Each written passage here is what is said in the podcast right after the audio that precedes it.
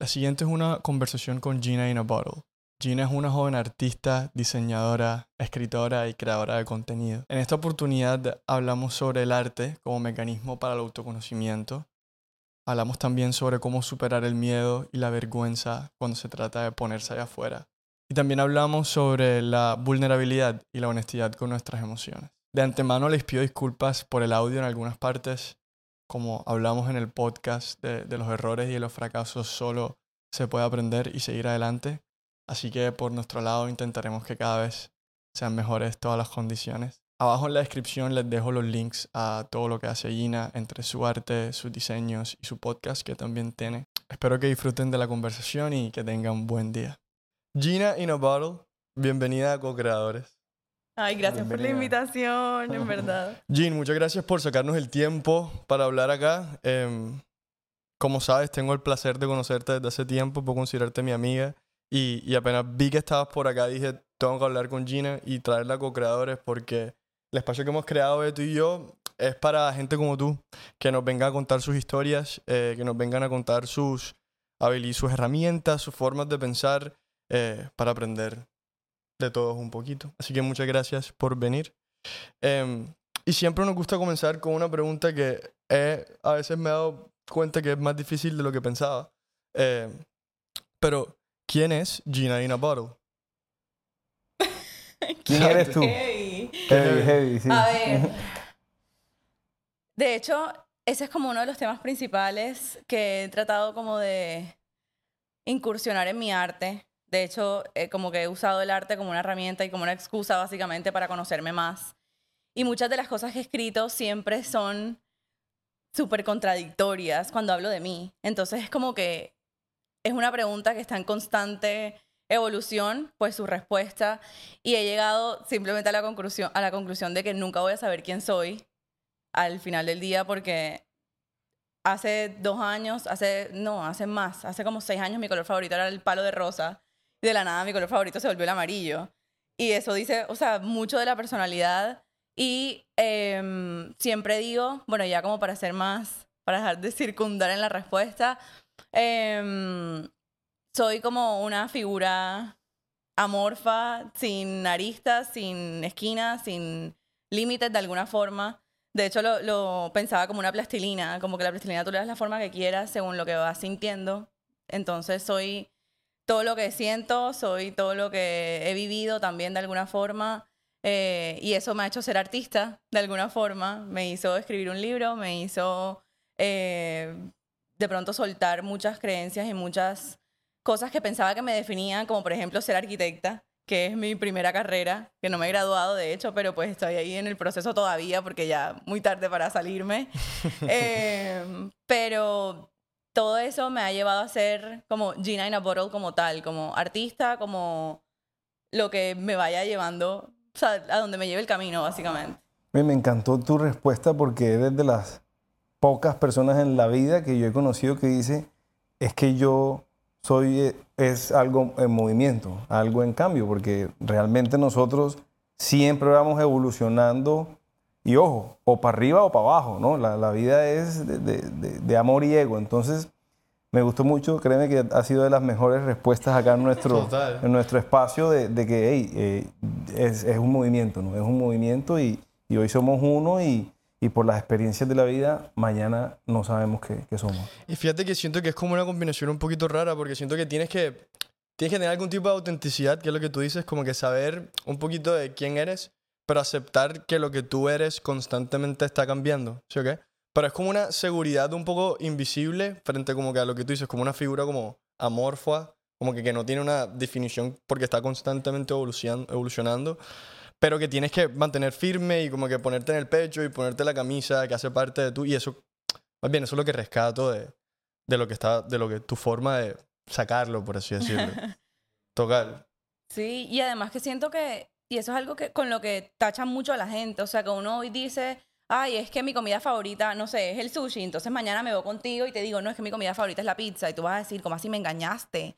Tú me dijiste que era el sushi, y es como que, marica, me cambió el gusto de un día para otro, punto. Y así le caen muy, o sea, le cae encima a mucha gente como que está en el ojo público, porque un día dice una cosa, el otro dice, otro día dice otra, y es como, marica, Uno puede cambiar de opinión de la noche a la mañana, eso sí pasa.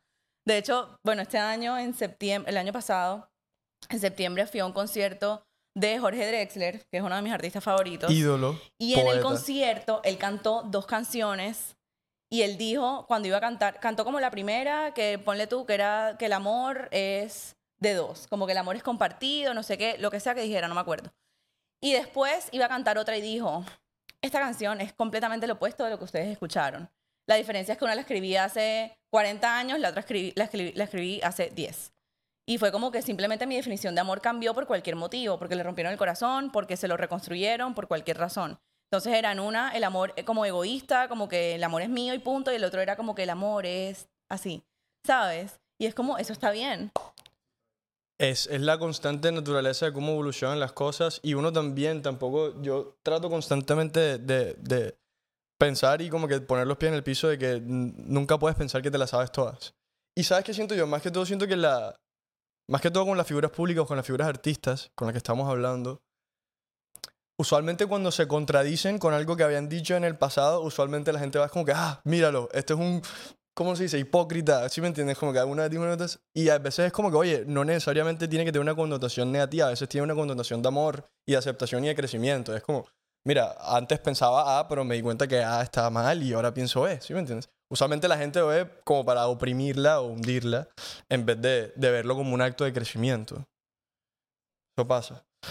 Pero bueno, aprovechando que co- comenzamos con, con este tema que me gustó, eh, ¿cómo de, de todo tu compás interno hace unos años decidiste, porque sé que mucha de tu influencia es artística, digamos que uno de tus diferentes talentos tiene que ver con dibujar eh, o hacer diseños, ese tipo de cosas. ¿Por dónde salió las palabras, el texto? Cuéntame cómo fue esa, como que de, de toda esa morfo de Gina que está constantemente cambiando, ¿cómo llegaron 15 pasos hacia ti, que se llama el libro? De hecho, yo siempre escribí, ¿Ok? solo que me daba mucha pena.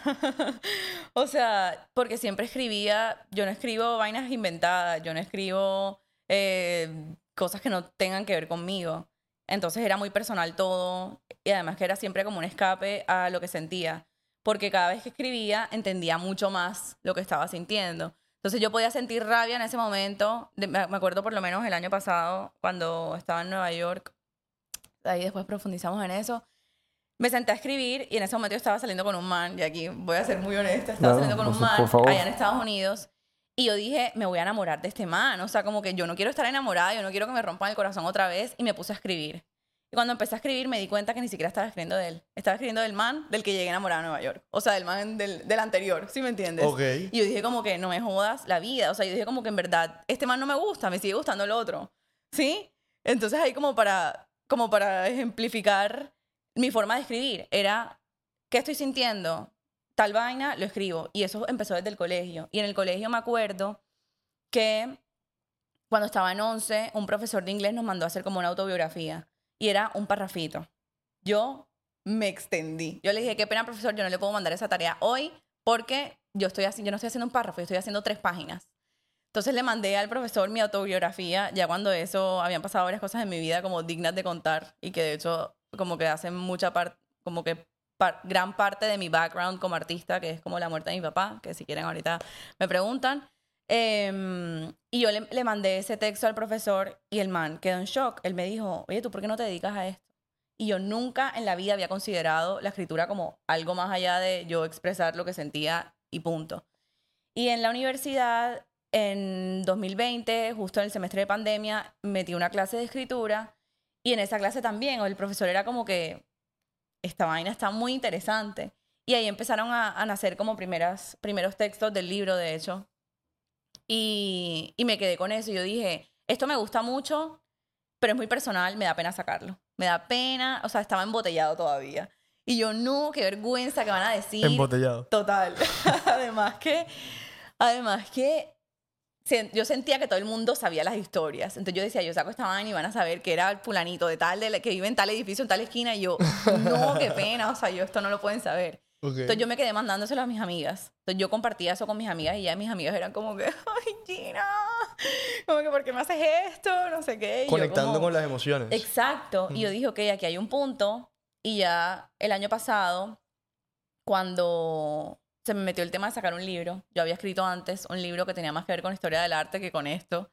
Eh, era como historia del arte para gente que no le interesa el arte, Aro.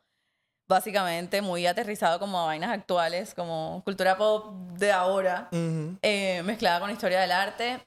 Pero por temas de derechos de vainas, de eso lo hablamos. Derechos de autor, sí. Yo, ay no, me dio pánico y yo quedé con la vaina y yo le dije a mi editora como que, mira, yo tengo estos textos aquí desde hace un buen tiempo. Me da pánico, me da pena, pero ya, o sea, yo, en verdad eso es lo que yo quiero y eso es lo que siempre quería sacar, no esta otra vaina que estaba escribiendo que también me gustaba, pero esto era lo que realmente yo quería. Pero ajá, me daba mucha pena. Y ya yo dije, ya, fuck it, ya he hecho cosas peores en mi vida, que lean esto, de pronto podría llegar a más gente como que sí, pueda conectar al mismo nivel que mis amigas. Y de hecho eso es lo que ha pasado.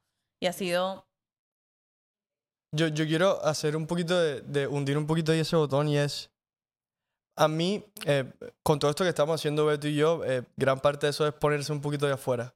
Y a mí me da mucha pena, no todo decir mentira, me da mucha, o sea, me da pena y más que todo cuando también quiero escribir y también he hecho algunos videos en YouTube como videoensayos que, a ver, a las personas me han dado buen feedback, pero me sigue dando mucha pena y creo que no soy el único que individuo que tiene ganas de hacer algo, pero que le da pena.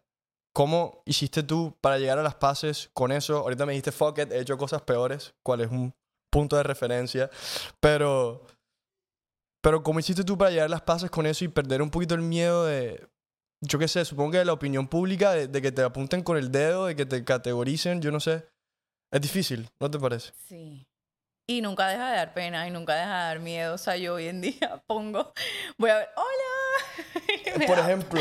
Hoy, marica, o sea, hay días que yo puedo durar semanas sin poner nada porque yo digo es ridícula. yo que esta ridiculez. Pero marica, en verdad, o sea, si tú lo piensas, la gente que te va a señalar y que va a decir, ay, este ridículo qué, o esta ridícula qué le pasa, es la gente que está aquí. O sea, la gente con la que crecí en Montería, la gente con la que creciste en Cartagena, que de pronto se meten en el mundo corporativo ya y les va bien y siguen viviendo aquí lo que sea. Y pues es una vida de alguna forma estable, que no está mal, eso van gustos, eh, pero obviamente el camino de esto que estamos haciendo, como de lanzarse y el arte y este mundo como que es más complejo, no te sirve como simplemente graduarte de la universidad y ya. Que pues, como dije, es válido, pero son caminos muy distintos si tú quieres llegar a otro país, a Estados Unidos y meterte, por lo menos en mi caso, en el mundo del arte, en el mundo de arte de verdad, verdad, como que en la academia te toca comer mierda, te toca pasar pena y que pases pena con los tres gatos que te conocen de tu ciudad, es como que nada, nada, si eso te va a llevar al final del día a donde quieres llegar, que es por allá, donde la gente no te va a hacer así, sino que va a decir, ok, por tú haber pasado, si, por, por tú haber sido ridículo ante la gente que te vio crecer, de pronto más gente que no te conoce y que no te vio crecer va a decir, ok, esta persona existe. Punto. O sea, te van a, es darte a conocer. Exacto. Es saber que existe como que hay afuera eso.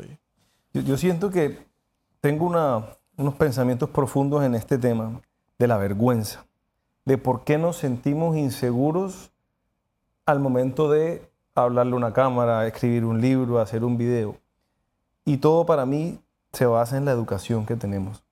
¿Por qué? Cuando éramos chiquitos, resulta que a nosotros nos pasaban al tablero, nos hacían un examen y los que eran los mejores o los que recibían, digamos que positivismo, amor, cariño, eran los que eran los que lograban pasar el examen o los mejores. Resulta que todas las otras personas que de pronto no cumplieron ese logro, se sentían opagadas. Y entonces ahí empezamos a sentirnos como inseguros, como que no me atrevo, ¿sí? No me atrevo a hacerlo porque me van a mirar mal, lo que tú dices, los amigos, la sociedad, la familia, y empiezan a generarse una inseguridad y el ego empieza a gobernar eh, a las emociones del ser humano porque nos enseñaron tanto papá, mamá como los profesores a que había que lograr pasar el examen, lograr, eh, tienes que ser exitoso, eh, tienes que hacerlo bien, porque si no, fracasas. Entonces, es el miedo al fracaso o al éxito. Para mí, eh, la clave de, de, todo emprendimiento, proyecto o una libre expresión de tu arte se ve opacado por el miedo a no ser exitoso. Entonces, de ahí proviene todas esas sensaciones, no soy capaz, y entonces empieza la mente a darte, no, mejor hagamos otra cosa, buscar la comodidad. Pero todo es porque si nosotros de chiquiticos nos enseñan, hey, vayan y fracasen. Vamos a premiar a los que fracasaron, hicieron cinco o seis cosas, actividades y se golpearon y, y vamos a premiarlos a aquellos. Te lo juro que hoy en el mundo todo el mundo se lanzará más. Va por la, va por la educación emocional que tenemos desde pequeños.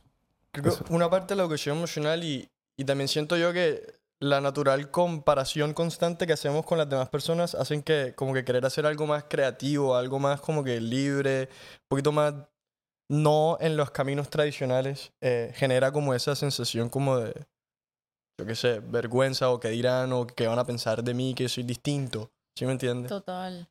No, y al final del día lo- los fracasos también, o sea, los fracasos de alguna forma incluso pueden ser más eh, nutritivos en, el- en la parte como de enseñar, de aprender, pues, que el éxito. Del fracaso uno aprende un montón. Y de comer mierda también. Y es como, marica, uno tiene que estrellarse 10 mil veces para poder llegar a donde quiere. Y de pronto uno fracasa y aprendiste que de pronto ese no es tu camino y punto. Y te vas por otro. Pero es necesario, o sea, es prueba y error. Pero ajá, uno está como, como tú dices, eso es de... Correcto. No, de lo acabas de decir. Eh, es aprender, es crecer. Para mí el fracaso es crecimiento. Y esto no lo entienden las personas, y menos los jóvenes de hoy en día que están aprendiendo a volverse seguros en lo que aman. Precisamente me estoy leyendo un libro que se llama ¿Qué harías si no tuvieras miedo? Porque todo el mundo vive en el miedo, todo el mundo vive en vergüenza. Entonces, qué chévere cuentos y experiencias, historias como la, como la tuya, que dicen, hey, fuck it, voy a mandarme y voy a pasar el ridículo y todavía lo sientes y vas en el proceso porque nunca lo dejas de sentir, pero lo dominas, lo controlas. Y eso es un punto que hay que destacar de, eh, para seguir, para, para seguir como ejemplo. Bacanísimo. Eso, eso es importante más que todo, como te digo, cuando quieres dedicarte a esto. Quería volver otra vez a los 15 pasos hacia ti del libro. Eh, ¿Qué querías tú poner ahí? Además de que me contaste que eran tus, como que un texto que tenías por ahí guardado en la gaveta que no querías mostrárselo a nadie. ¿Qué hay ahí? ¿Qué, qué querías comunicar? Cuéntame. ¿Cuál fue la intención detrás Em, de las palabras? Bueno, 15 Pasos hacia ti es una recopilación de textos cortos de amor con páginas ilustradas para colorear. No sé por qué me gusta pensar los libros como algo más que como que las letras y ya, o sea, siento que hay mucha gente que respeta mucho el libro y no lo raya y no lo no sé qué, entonces yo dije, coloren esta vaina, arranquen hojas si quieren, escriban en él, porque yo hago eso con todos mis libros, así sean solo de letras. Como una Eh, forma de, de invitar a la persona a que se apropie un poquito de la cosa. 100%. Chévere. Y eh, ya como el texto específicamente es como... Yo digo que es como... Básicamente como en global, que cada paso que damos, eso mismo, cada paso que damos así sale incorrecto, de todo se aprende y cada paso es una enseñanza, si uno se caiga diez mil veces hasta con la misma piedra como que de todo se aprende al final del día, pues está en uno volverse a parar, volver a confiar y seguirse arriesgando porque, ajá, el que no arriesga no gana y punto.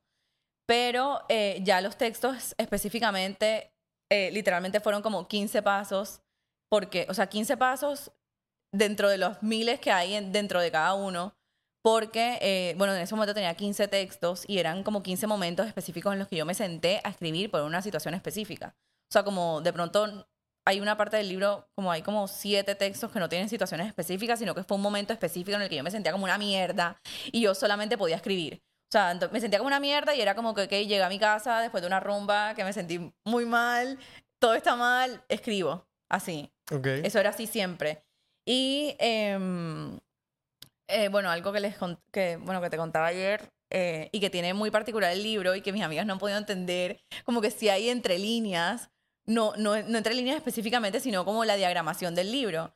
Cada capítulo tiene una página de un color como introducción del capítulo, con una explicación corta del significado de una palabra o lo que sea. Los capítulos que no tienen color no son sobre nadie en particular. O sea, es como un momento de mi vida que simplemente no sabía qué carajo estaba pasando. Los colores sí son situaciones específicas, que casi todas me rompieron en mil pedazos, me rompieron el corazón, fue un desastre en el momento, pero que hoy en día yo miro hacia atrás y digo, yo tuve que pasar estos 15 pasos para yo ser lo que soy hoy y para decir, ok, ya, o sea, a ver, como que nada es lo suficientemente fuerte como para que tú no te puedas volver a construir. O sea, no hay un derrumbe tan grande que, del que tú no puedas sacar algo. ¿Sí me entiendes? Como, y, al final del día uno tiene que deconstruirse todas las veces que sean necesarias, así sea por voluntad propia o porque llega un temblor ni hijo puta y te rompe mil pedazos y te derrumbas para uno volver a construirse. Porque, ajá, un edificio ahí como que viejito no. O sea, uno, uno tiene que ir cambiando y renovando lo mismo. O sea, volvemos al principio. Y, a- y ahí uno le toca volver a revisar en los escombros y en las piezas qué puede agarrar, con qué sigues caminando y qué dejas tirado. Porque hay veces que uno se acumula de una cantidad de cosas, entre ellas como miedos, inseguridades, que vienen de situaciones del pasado que simplemente no te dejan dar el siguiente paso. Porque tienes miedo que te vuelvan a hacer lo mismo, porque tienes miedo a volverte a entregar así, porque ya lo hiciste una vez y mira, mira lo que pasó. Y es como que eso pasó en esa vez, la, la persona que venga, que venga después o la situación que venga después, el trabajo que venga después, no tiene la culpa de que antes te hayan hecho todo eso. Sí, Entonces, es, es difícil que- para los seres humanos esa porque somos terriblemente dedicados a la costumbre y creamos patrones para todo y somos apegados. Entonces, y te- creo que también lo dijiste ahorita como no quería enamorarme de él porque no quería que me rompieran el corazón, cuál es algo específicamente eso. O sea, Sí. no, nos, no nos aprovechamos a, experim- a experimentar cosas porque tenemos miedo a las, a las diferentes como resultados que puedan dar hipotéticos, usualmente en anticipaciones en negativo que, como todos sabemos, son como no muy buenas. ¿Mm? Pero lo que, lo que yo quería resaltar de lo que estabas diciendo era como que tener esa capacidad de dejar un poquito de lado el apego, ¿sí me entiendes? Y el ego, de que este era mi edificio, pero se derrumbó. O sea, como que hace- hace- la, la primera aceptación de eso requiere eh, vigor, valentía, ¿sí me entiendes? Y no, no es algo que yo veo que se da con facilidad dentro de la forma que yo veo a la gente como que caminando. Por la- ¿sí, sí me hago entender? ¿Sí o no? O sea, Yo ¿Qué? quería recalcar lo que estás diciendo, que es, o mejor dicho, te la hago de, de otra, preguntas de otra manera. Ajá. ¿No crees que cuando en tus relaciones y en tus experiencias, me, me- me- me acabas de decir que escribías, ¿no? Escribías y, y, mm, las cosas, me imagino que buenas, pero cuando estabas mal, digamos que emocionalmente, de pronto escribías más, te conectabas más porque una manera de tu sanación era mediante expresarte por las letras. Otras personas, no sé, yo por ejemplo me voy a hacer ejercicio, otras personas eh, tocan guitarra, lo que sea, ¿no? La pregunta va más al fondo de, ¿tú crees que en tus relaciones y ese miedito que sentías, de pronto el universo no te ponía ciertas situaciones parecidas repetitivamente, de pronto con otras máscaras, pero era el mismo patrón que tú de pronto por allá adentro estabas atrayendo para aprender, para evolucionar? Sí, 100% sí. Además que yo sí soy súper creyente que uno atrae, o sea, uno atrae lo que uno cree que merece de alguna forma, y no porque lo mereciera realmente, sino porque estaba acostumbrada a eso. Entonces siempre volvía lo mismo en diferentes situaciones. Y era también muy impulsado por el miedo que yo sentía, y era como que eh, me cohibía hacer muchas cosas de pronto porque yo decía, Ay, me va a volver a pasar lo mismo. Entonces ya venía con eso de antes y el miedo no me dejaba y entonces las cagaba por miedo, por... Yo decía como que me voy a desaparecer porque es que yo no quiero volver a, pasar por lo mismo. Y volví a pasar lo mismo porque por, el mismo miedo. Entonces el miedo no me dejaba evolucionar hasta el día que literalmente la última fue como, vieja, si tú no sueltas esto va a seguir pasando exactamente lo mismo. O sea, como que ya, hora de romper el patrón y el patrón es así. Deja el miedo a un lado y haz lo, lo que realmente tu corazón te dice que hagas. Punto. Y eso fue lo que hice. Obviamente no funcionó, pero ya. Pero- funcionó un escalón. El escalón Exacto. que necesitaba son muchos escalones. Exacto. Te lo digo yo con mucha más edad y experiencia. que tuve muchos años de mi vida en donde venía el mismo patrón. Porque uno, claro, uno está vibrando en una frecuencia de miedo o de amor o en la mitad, como sea, como se, como se mida. Pero uno atrae lo que uno necesita. Entonces tú te liberas. Exacto. Cuando tú empiezas a entender la vida, que uno atrae lo que necesitas para dar el escalón, ya, vives la vida más feliz, tomas mejores decisiones, entiendes y dices, esto me pasó tres, cuatro veces seguidas, ya, vamos a soltar. Pero cuesta años y hay veces que hay personas que más emocionales de pronto que sufren más y necesitan 10 años para aprender, hay otras que de pronto les toca dos o tres veces, dos años, tres años, y aprendieron y no más. Entonces la evolución no es una medida de línea recta, eso es todas las, diferentes programaciones mentales que, que- que tenemos. Por eso te lo preguntaba, porque siempre eh, tu comentario era ¿no? que cuando estaba vuelta nada, por miedo, por miedo, escribía, escribía. Entonces, este libro, y volviendo al tema del libro, digamos que es eh, un mensaje que tú querías mostrar de estas experiencias o tiene algo más. Eh, O sea, estos mm, 15 pasos, de pronto, eh, eh, ¿qué, querías, ¿qué querías que la gente se, eh, se quedara? ¿Cuál era el valor que querías dar como en conclusión? ¿Qué, qué es lo que quería que la gente se Yo creo que básicamente es como que suelten el miedo. Como ya, eh, siento que también hemos satanizado mucho el amor en nuestra cultura y nadie sirve para nada y todos son una mierda y todas son una mierda y todo va a fallar y, el ca- y que viva el cacho. O sea, como que eso se ha vuelto cultura pop básicamente actual sí, y es sí. como que uno no tiene que ser así. Dos, puedes tener la iniciativa y no eres un intenso, no eres una intensa. Eh, incluso las mujeres lo pueden hacer. Eh, yo soy súper pro eso. Y eh, de alguna forma siento que los textos hacen que la gente sienta algo de eso, porque siempre hay como, como mu- mucho de quiero hacer tal vaina o, o cosas que de pronto mucha gente quiere decir y no puede o no tiene las palabras para hacerlo y ahí encuentran de pronto un, un empujoncito de, ok, aquí hay palabras que de pronto me puedan servir para hacerlo. Que de hecho hay mucha gente que me ha escrito como que ese es el texto, eh, algún texto del libro, ese es el texto que siempre quise escribir y no pude. Y yo así como que, uy, o sea, como que en verdad hay gente que siente mucho y simplemente no sabe cómo aterrizarlo, cómo materializarlo, cómo ponerlo en, para- en palabras, cómo expresarlo de cualquier forma, en cualquier lenguaje del amor. Y siento que hay muchas cosas que se acaban por eso. O sea, como porque la gente no, no es capaz de comunicarse y la comunicación es lo más importante en las relaciones interpersonales, bien sean de amor, bien sean de amistad, de familia, de lo que sea. Si no hay comunicación no hay absolutamente nada. Total. Y, y yo creo que de pronto mucho, al igual como me pasó a mí cuando estaba leyendo los textos de los 15 pasos, eh, siento que existe algo de eh, leer la vulnerabilidad de una persona te hace como que medio sensibilizarte como que, ah, ok, como que de pronto yo no era el único que sentía estas cosas o a esta profundidad o a esta dimensión o dentro de este contexto. Y de pronto verlo en alguien, en unas palabras de otra persona, uno como que dice como que, wow, de pronto tenemos algo que compartimos. ¿Cómo, cómo ha sido para ti la recepción de, de la gente que lo ha leído, que te ha escrito, que te ha comentado, que estuviste ahorita en la feria con el libro, con los stickers? ¿Cómo, cómo has procesado esa recepción? ¿Cómo, cómo, cómo la has sentido? Ay, en verdad ha sido muy emotivo. o sea, hay gente que me, que me escribe emails largos, o sea, gente que también escribe y es como, siempre he querido escribir algo, porque es que más allá del amor y de expresarte como de- a hacia alguien más, es también el miedo de quiero decir muchas cosas y publicarlo y no soy capaz.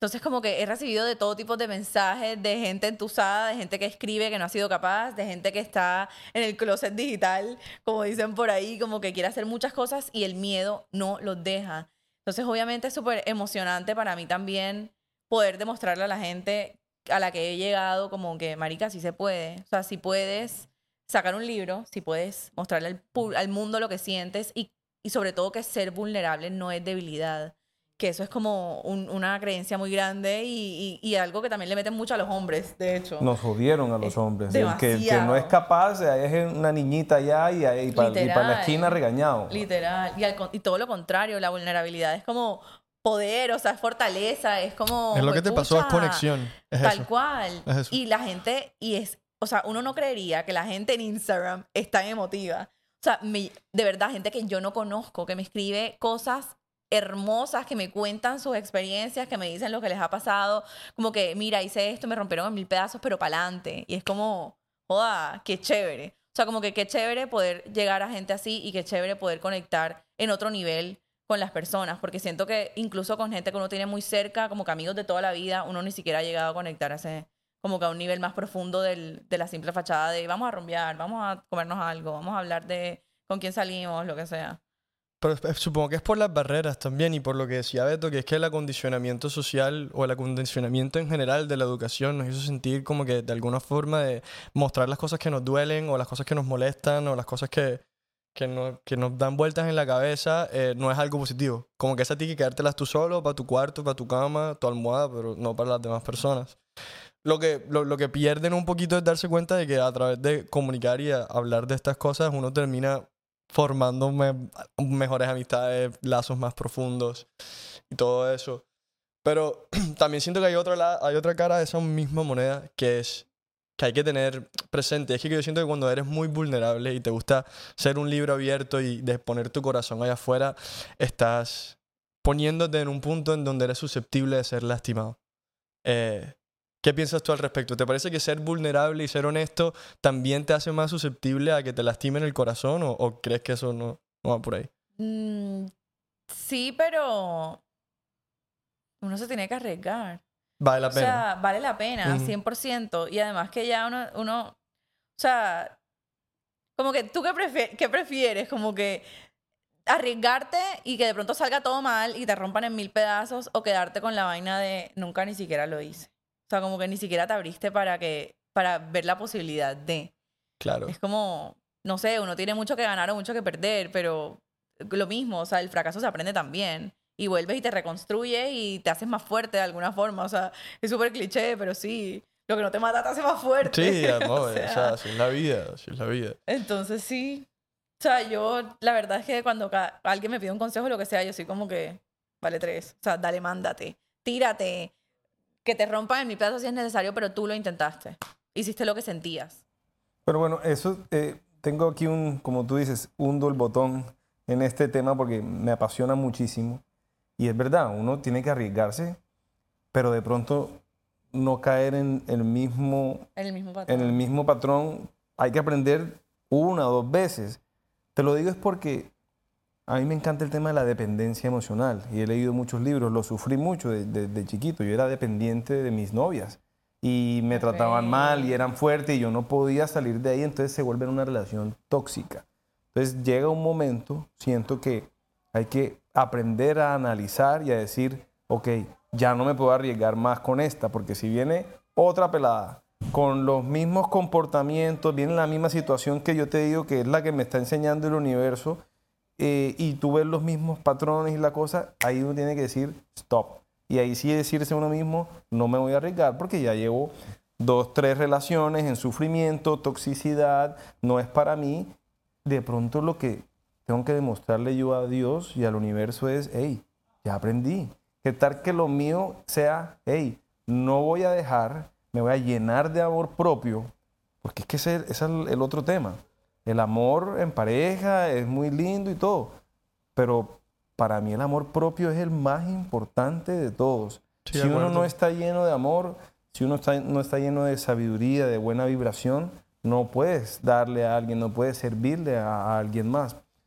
Entonces, me gusta este tema es porque yo soy el más arriesgado. A mí me encanta. Yo veo algo y yo soy emocional, y yo soy ariano, puro fuego, y yo digo, tengo que experimentar esta aventura. Yo soy aventurero.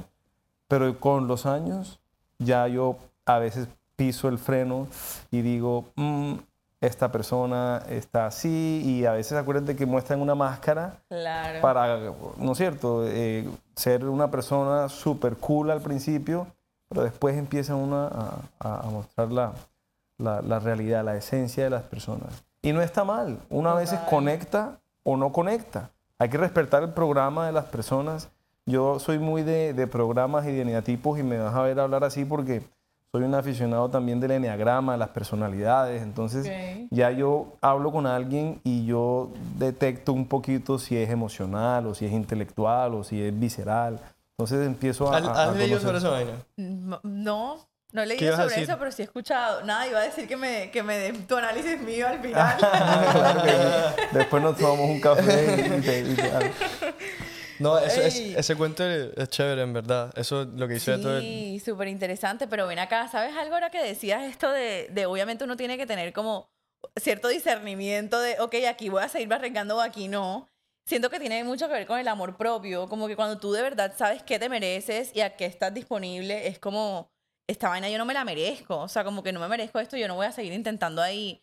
O también hay otro lado y es que hay veces que no es que uno en verdad quiera, sino que es un capricho, o sea, como que es el ego hablando. Y es como que como así, o sea, tú no quieres estar ahí, tú solamente quieres sentir que pudiste.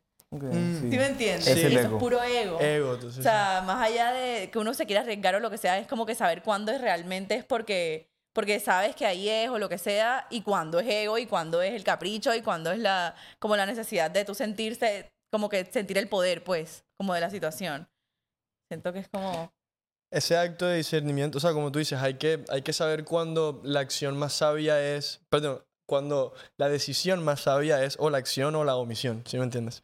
Y ese es la que es difícil, Sí. pero eh, como para seguir un poco en tono de lo que estabas diciendo tú inicialmente, siento yo que eh, los casos son, bueno, no sé qué piensan ustedes. ¿Ustedes dicen que la gente se manda más o, o, se, o, se, o se manda menos en general? Se manda menos. Se manda menos. Fíjate que para mí no, no es que si un grupo de... No se puede... Se, depende del programa.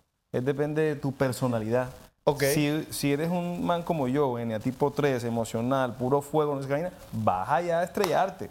Pero hay personas que son intelectuales o hay personas que dicen, o sea, hay muchas personalidades. Yo no lo puedo ahorita mismo ponerlo en porcentaje de que si haya más o menos. De, no sé. O sea, o más bien no te parece tan útil verlo de esa forma porque te das cuenta que todo el mundo es distinto. Exacto, no, no lo Bueno, puedo sí. analizar Ajá. de esa manera. Yo lo analizo es por programa. Si esa persona, ¿qué tal que sea una persona que es que le gusta estar en casa, solitaria y que realmente lo que necesita es ir y tirarse a la piscina? Ese consejo sí se lo puedo dar. Si es una persona muy insegura, miedosa, cobarde, ¿no es cierto? Esa- esos atributos de la personalidad, ahí sí tú impulsas. Pero si ves a un loco que pase de rumba en rumba y que está eh, de tusa en tusa, obviamente a ese amigo o a esa persona le dices, venga, piénselo bien, vamos a cogerla suave. Entonces, depende mucho de los programas. Para mí, todo lo que significa las emociones, amor, relaciones de pareja, todo tiene que ver en el autoconocimiento. Ese es el maestro para todo.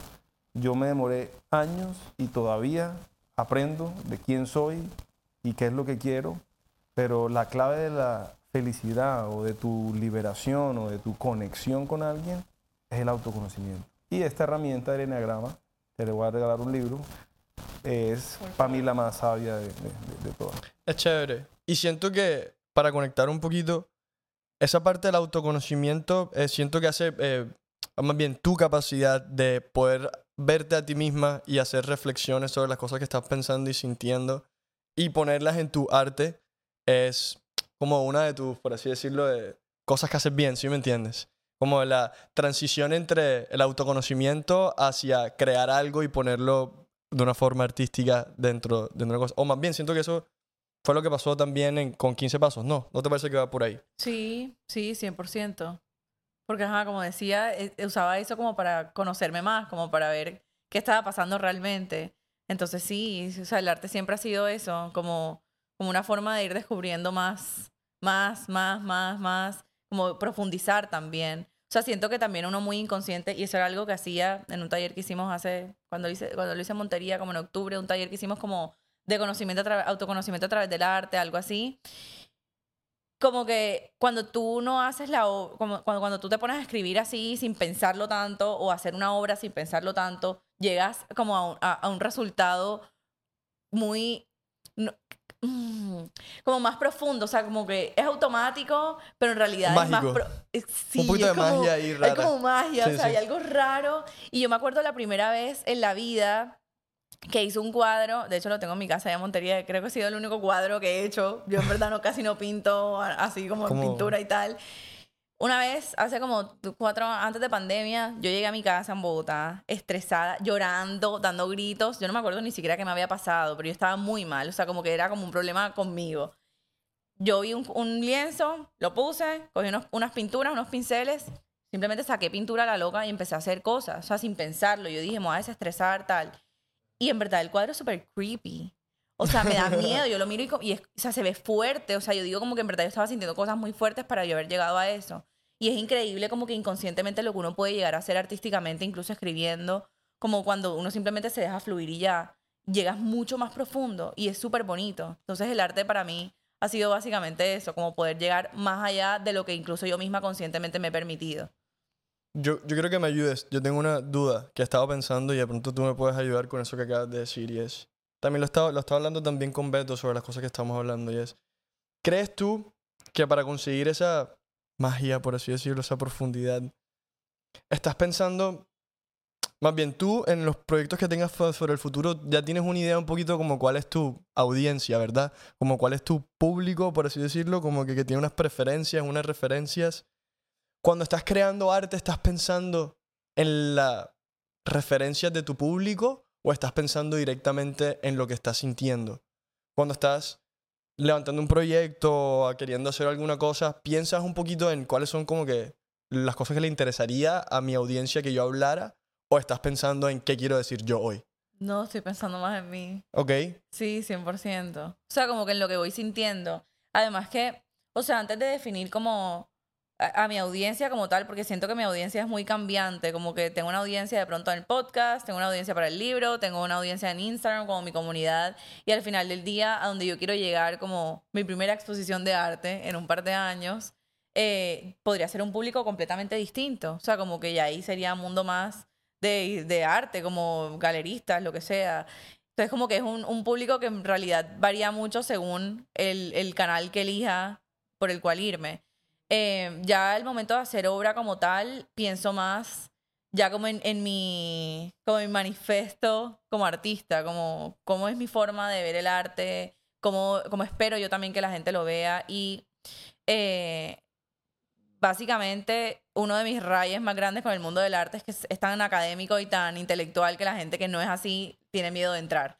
Entonces yo a través de mi arte eso es algo que quiero romper, porque incluso antes yo siendo eh, estudiante de artes visuales y siendo amante de ir a museos y de ver obras y de estudiar arte, yo tenía pánico del mundo del arte. O sea, yo no era capaz de hablar frente a una persona que según yo sabía más que yo sobre historia del arte o lo que sea, porque yo decía, qué ridícula, me voy a ver si digo algo que está mal.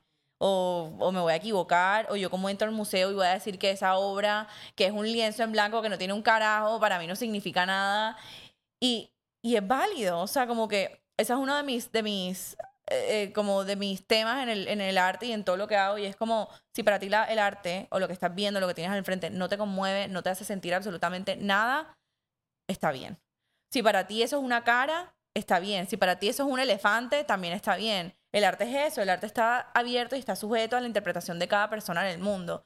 Entonces yo, como que en mi obra, o sea, obviamente pues ahora mismo tengo como lo que han visto, como mis ilustraciones y eso, pero cuando ya, o sea, estoy pensando ya en, en esa exposición que mencioné y pienso en mi obra como cómo puede ser vista de diferentes, de diferentes formas, como que cómo va a ser esta obra diferente para cada persona que se le pare al frente, cómo va a ser interpretada de diferentes desde cada punto de vista, porque al final del día es eso, cada cabeza es un mundo, cada cabeza interpreta todo según su realidad, según lo que has vivido, según lo que sea.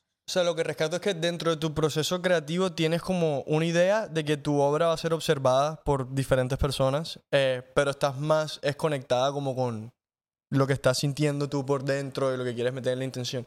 Sí, te lo pregunto porque es algo complejo. Yo también he estado pensando si, si dentro de las cosas más artísticas eh, que también quiero hacer, eh, pienso más en mí o en un avatar, por así, de referencias de quién sería como que el público en el mercado. Em, Igual, ¿qué? perdóname que te No, no, interrumpa. dale. Uno cree, o sea, yo antes decía, bueno, por lo menos caso específico. La primera vez en mi vida que yo imprimí stickers, yo vendo stickers dentro de tantas cosas. Que son bien bacanos para que vayan y los vean. Mi mamá la primera vez que vio unos stickers dijo, ¿quién carajos te va a comprar unos stickers? Me dijo, ¿tú qué vas a hacer con eso? ¿Quién compra eso? Ahorita en la feria vendí más de 200 stickers, más de 200 hojas de stickers. Yo le dije a mi mamá como que la gente está. Y eso lo saqué porque yo quería sacarlo, no porque alguien me dijo, ay, qué, qué cool los stickers, úsalos. Yo era como que a mí esta vaina me gusta, los quiero pegar en todos lados, a alguien más le tiene que gustar. ¿Cuánta gente como tú no hay en el mundo? Simplemente no te conocen todavía. Entonces tú tienes que hacerte bulla, tienes que promocionarte para poder llegar a esa gente, porque uno, El uno, mercado, uno toma al total, uno toma de referencia son a los tres gatos que tiene alrededor y a mis tres amigas gatas que tengo alrededor no les gustan los stickers y no me van a comprar, pero hay 200 personas allá afuera esperando escuchar tu música, esperando escuchar, leer tu libro, esperando como que ver eso con lo que tú también conectas. Entonces no es hacer para la gente que tú crees que, que, le, que le va, o sea, como que no hacer para la gente que tú crees que vas a llegar, sino para la gente que de pronto es como tú y todavía no te conoce.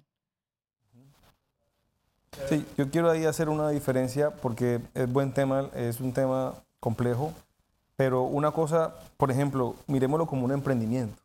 ¿Qué es un emprendimiento? Es creativamente generar un producto o servicio que resuelva un problema en la sociedad. ¿De acuerdo? Eso es lo que es un emprendimiento. Uno analiza qué problema, cuál es tu pasión, qué es lo que te gusta, tal. Entonces, a los empresarios y los que estudiamos negocios como yo, nos enseñaron que hay productos y servicios que hay que analizar el mercado, quiénes son mis clientes, la publicidad y no sé qué cosa. Entonces yo me voy a inventar un producto X, pero necesito que cumpla la, la- la- la necesidad y que le genere un valor, como Steve Jobs con- el, con el primer iPhone, ¿sí? El man dijo, vamos a meterle mil canciones a un teléfono celular. ¡Wow! Todo el mundo quedó. Y esos son, o sea, ese es el ejemplo de los mejores emprendedores del mundo. Mentes como Steve Jobs, que siempre está pensado es en su mercado objetivo, ¿qué le damos más? Muy diferente es un artista. Ya no lo veo como un emprendimiento, o una canción. Hay artistas que se encierran dos años en un garaje, se fuman su porro y sacan 10 canciones las mejores del mundo, ¿me entienden? Entonces, allá no hay mercado, allá no hay producto que vamos a citar. No, es el arte, es, es arte. Entonces, qué chévere que en esta conversación que estamos teniendo sepamos diferenciar cierto tipo, sí, obviamente hay libros, bandas, músicos que son los más exitosos del mundo, tienen que tener algo de emprendimiento, porque en verdad tienen que tener un valor agregado a la sociedad y, todo, pero se maneja diferente en, en lo que es el análisis en tiempos de mercado y eso. Yo estoy seguro que de pronto con tus stickers, tu círculo decía, no, ¿y quién, a quién le vas a vender eso? Pero hay un mercado allá en donde niñas o niños compren stickers o gente adulta, lo que sea. Entonces tú empiezas a analizar el mercado. ¿Por qué? Porque tú quieres vender en tu próxima feria no 200, quieres vender 2000. Entonces tienes que desde hoy para un año vamos a vender 2000. Y entonces trabajas como un empresario de, listo, ¿cuáles son mis estrategias de venta? ¿A qué publicidad? ¿Cuál es mi mercado? Vamos a mandarle Instagram, no sé qué vaina, tal, para vender las 2000. Pero eso es muy, muy el tema de, de- de los negocios que... No, eh, la diferenciación entre lo que tú diste, una cosa es hacer arte y otra cosa es hacer un emprendimiento. Está Total. claro. Lo que pasa es que a veces que hay como un espacio entre la mitad, ¿no? Como que... Sí, al, fi- al final del día el arte también es un negocio. Sí. O sea, pues yo, yo lo, lo he visto así también, los artistas tienen que vivir de algo. Claro, Entonces, es, como es- el que- enfoque es el diferente. O sea, estás pensando en tu Exacto. arte. No estás pensando es, vamos a vender más iPhones. Porque te aseguro que el ingeniero electrónico que estaba haciendo el iPhone, eso es su arte. El tipo está... Pero hay gente que sirve es para ser artista. Entonces, un ejemplo, este, Esteban quiere escribir libros. Entonces yo le dije, somos hermanos y tenemos este espacio y somos... Yo le dije, yo yo puedo ser el tu manager y puedo exponerte ante el mundo porque yo soy gerente comercial, sé de negocios, vamos a tal evento, a tal... Entonces ya le meto el emprendimiento empresarial a tu arte, pero entonces es un equipo. Pero digamos que no los podemos separar porque van, van muy No, unidos. son dos partes de... Son dos partes del son necesarias ambas partes para dos partes. Ajá. que se dé la Pero vaina. es, es como que en el orden, como que tú haces el arte y después, sea, como que esté bien aquí y es como, ahora cómo lo vendo. O sea, ¿Cómo lo muestro? uno, ¿Cómo lo dos. expongo? No es como que necesito venderle a esta gente esto, entonces voy a hacer este arte. Sí, o sea, es como que en el orden, más o menos como que nace el arte y cómo carajo voy a vender esto ahora. Claro. Y el problema del artista es que cuando hace el primero y el segundo y es bueno, yo me acuerdo artistas muy buenos como eh, esta serie Luis Miguel, ¿dónde la viste? Los empresarios diciéndoles pilas, tienes que darme arte porque ya los tenían vendidos.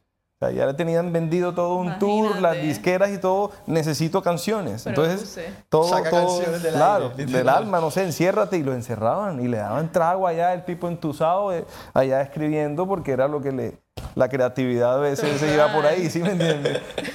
Además que hay veces como que eh, el tipo entusado, bueno, y ahí sí, buena suerte coincidió porque cuando uno está entusado, ajá, como decíamos, en esos momentos uno es más, más productivo en ese sentido artístico. Pero ¿y cuando no?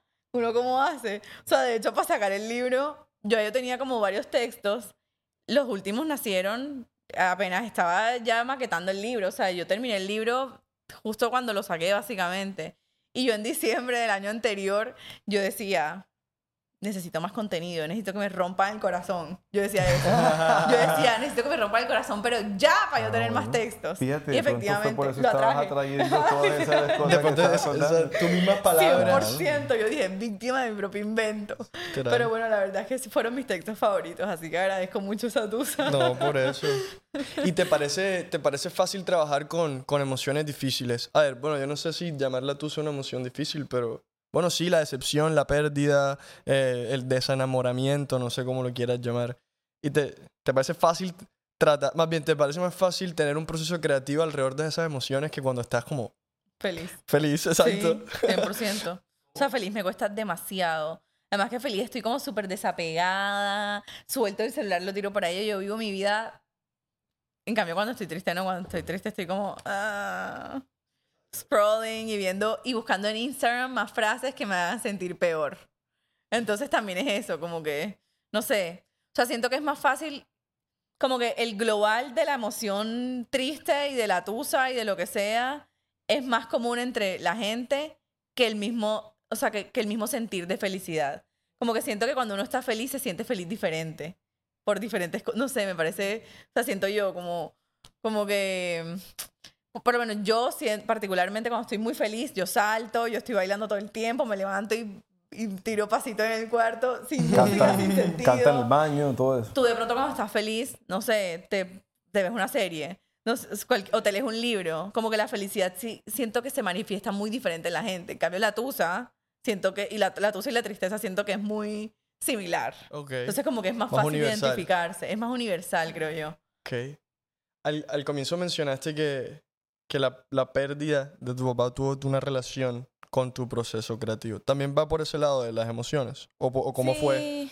Em, creo que más, más que, que, que ser como motor ah, para producir arte como tal, fue motor para dejar el miedo y decir, esto es lo que voy a hacer y lo voy a sacar y punto. Porque em, cuando, de hecho, una de las razones por las que yo estudié arquitectura fue porque fue la última carrera que yo le dije a mi papá que iba a estudiar. O sea, mi papá en vida, lo último que supo de mí fue que yo iba a ser arquitecta. Entonces, ya yo sabiendo que no quería estudiar arquitectura como en tercer semestre, porque ya no me gustaba, yo decía, yo tengo que terminar siendo arquitecta porque eso es lo que mi papá pensaba que yo iba a hacer. Entonces, yo apegada a esa idea, me quedé ahí y después fue como que ya, fuck it, obviamente no, bueno, X. Y cogí otros caminos, en fin. Em, pero siempre ha sido un motor de, eh, yo veo como toda la historia de mi papá, mi papá eh, emprendedor de toda la vida, mi papá no tenía nada y, y, pues básicamente me dio la vida que pues que me pude que me pudo dar en verdad muy privilegiada en comparación al promedio. Em, yo digo, si él pudo hacer todo eso, porque yo no voy a ser capaz de superarme, de ir más allá, de de verdad llegar a donde yo quiero, darme la vida que de pronto me quiero dar o poder llegar a la gente que quiero llegar. Entonces siempre ha sido más que, que inspiración para, para producir arte, es como la inspiración de superarme a mí misma y sobre todo también como ver la vida desde otros puntos de vista. O sea, yo, yo, pues ya, yo no crecí obviamente en mis e- e- edades más difíciles con papá y mamá en la casa. Entonces de pronto mi vida fue muy diferente a la de mis amigas o a la de gente que de pronto creció en un círculo donde papá y mamá estaban siempre. Y es como, sí, la vida se ve diferente. eh, de pronto no todo el mundo tiene la misma experiencia. eh, me tocó pasar por cosas que de pronto mucha gente no pasó. em, y, y eso me hizo entender que todo, o sea, que la experiencia y, y todo te construye de alguna forma y, definitivamente no somos iguales en lo absoluto y cada quien tiene su mierda y cada quien tiene su equipaje y cada quien tiene su experiencia y de pronto por eso, pues, por lo menos mi mamá reacciona eh, o cualquier persona reacciona ante cualquier situación de una forma específica que de pronto yo no reaccionaría. De acuerdo. Y así. Entonces me hizo como ser un poquito más tolerante hacia la gente y me hizo también entender que hay gente que también está pasando de pronto por cosas similares o que no.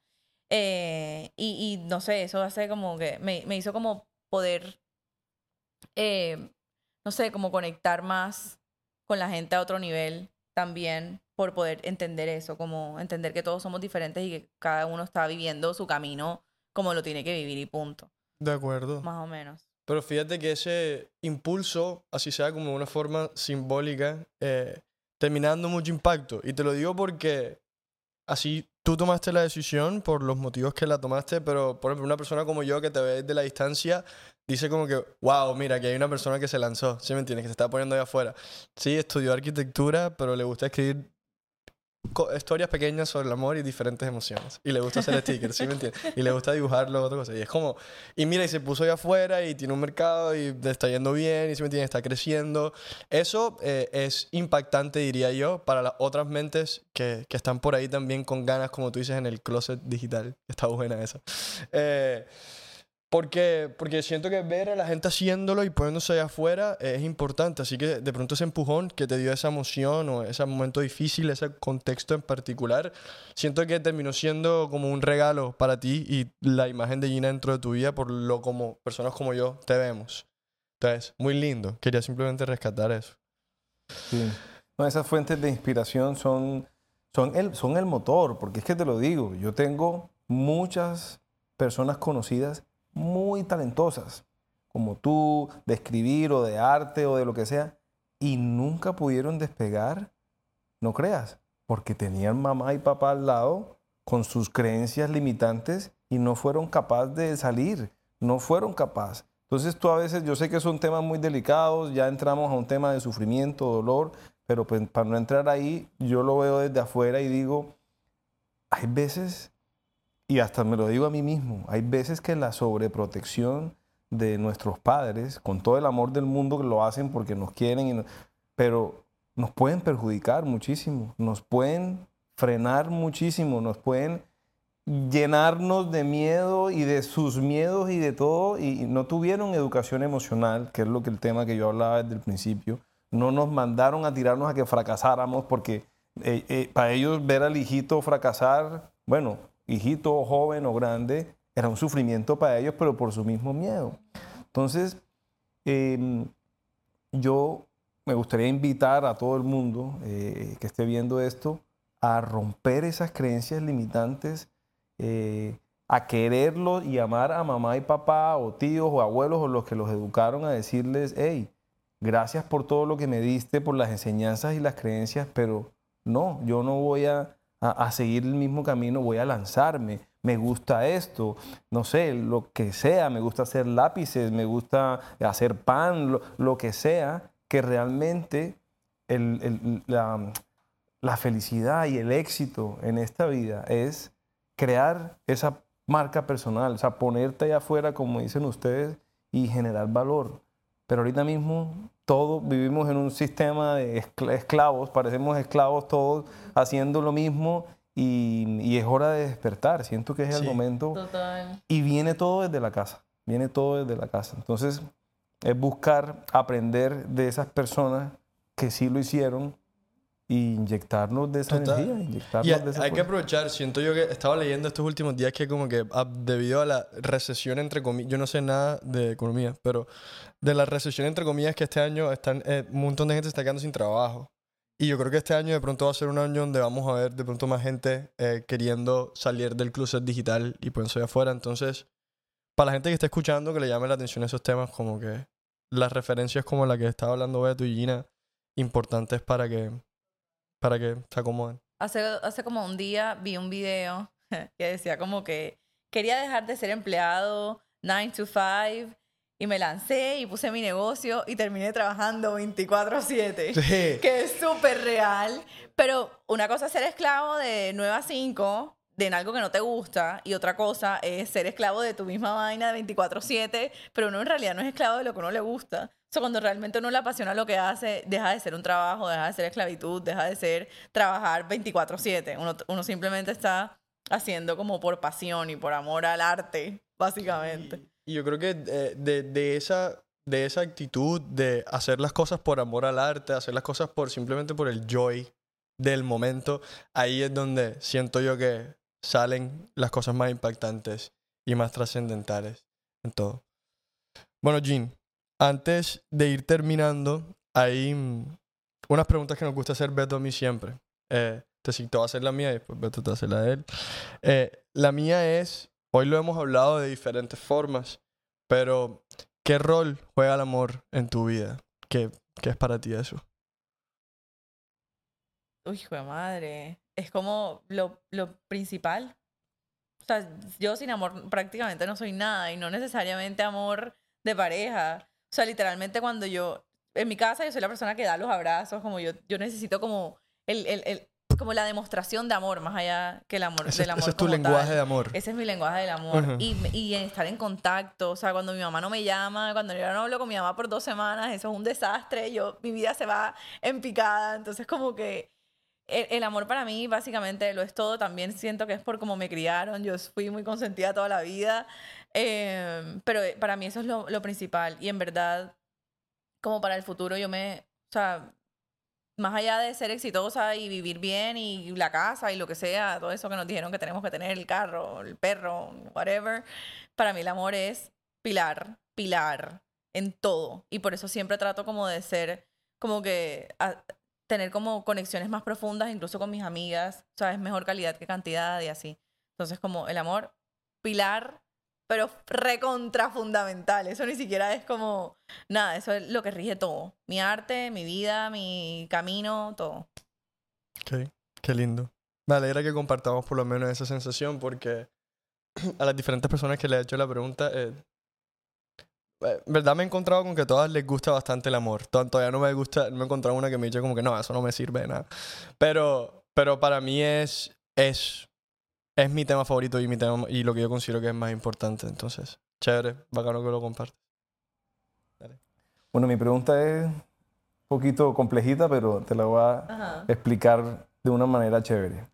Haz de cuenta un caso hipotético en que muchos años adelante, en el futuro ya, que a Gina, por eh, una razón u otra, le toca irse del planeta Tierra.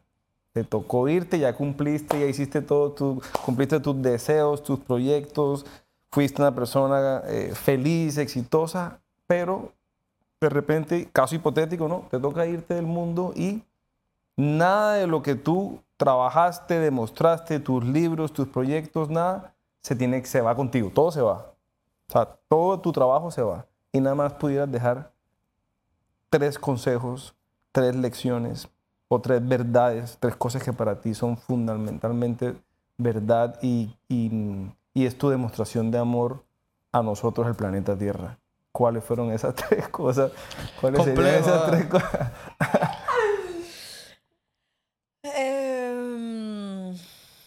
Puedes tomarte un tiempo para pensar, no te preocupes. Sí, o sea, yo lo miro de manera, a veces la pregunta es, pongo el ejemplo, es porque te toco las fibras de lo que más tú sientes aquí. O sea, te pongo a pensar de que, bueno, nada más tengo tres cositas de las 100 que quisiera dejar o todas tus cosas. Eh, ¿Cuáles son esas tres cosas más importantes para tu pero corazón? lecciones. Sí, o sea, lecciones, verdades, O sea, ok. frases, lo que tú quieras. O sea, tres mensajes, consejos que tú le dirías a, a- a- a las personas aquí en el, en el planeta, si te tocara irte. Ok. Em, creo que la primera sería como el que no arriesga no gana. Eh, con- entendido también como el que no llora no mama. Sí, en sí. fin, o sea. O el que no se manda, el como que no estábamos hablando, no pasa nada. El, que, no arriesga no gana. Punto. O sea, hay que mandarse. Eso es una que- verdad, esa es buenísima. Esa, es una verdad Esa es que la, comparte la- muchísima gente. La primera. La segunda es. mm, siento que es, es más allá de mi arte y lo que sea, esto es algo que yo aplico en mi vida. No tomarse nada personal. Ok, Es, buenísima. Cada quien tiene su mierda, cada quien reacciona según lo que siente, según lo que ha vivido, según la experiencia. Y la tercera sería.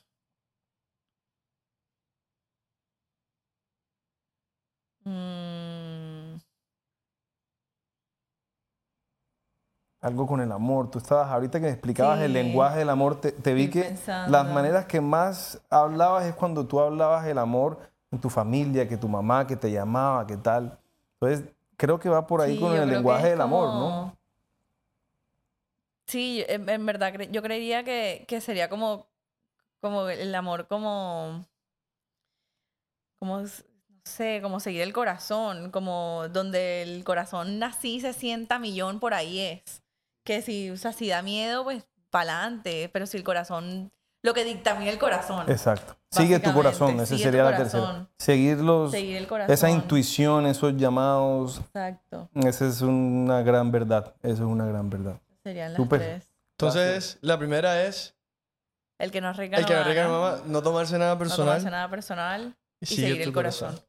Bueno, antes de acabar, ya que para cerrar, ya que estamos hablando de consejos y advice, para, lo- para los jóvenes que están en la universidad o están en el colegio y, y tienen ganas de construir profesiones como la tuya con significado, quieren crear cosas creativas, ¿qué consejo tienes para los jóvenes de hoy en día que quieren o te ven a ti como alguien que quisieran aspirar a ser?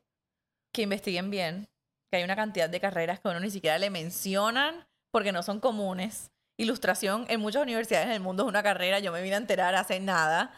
Eh, hay carreras muy específicas en todos los ámbitos creativos, uno no tiene ni idea. Entonces, investigar bien, lo primero.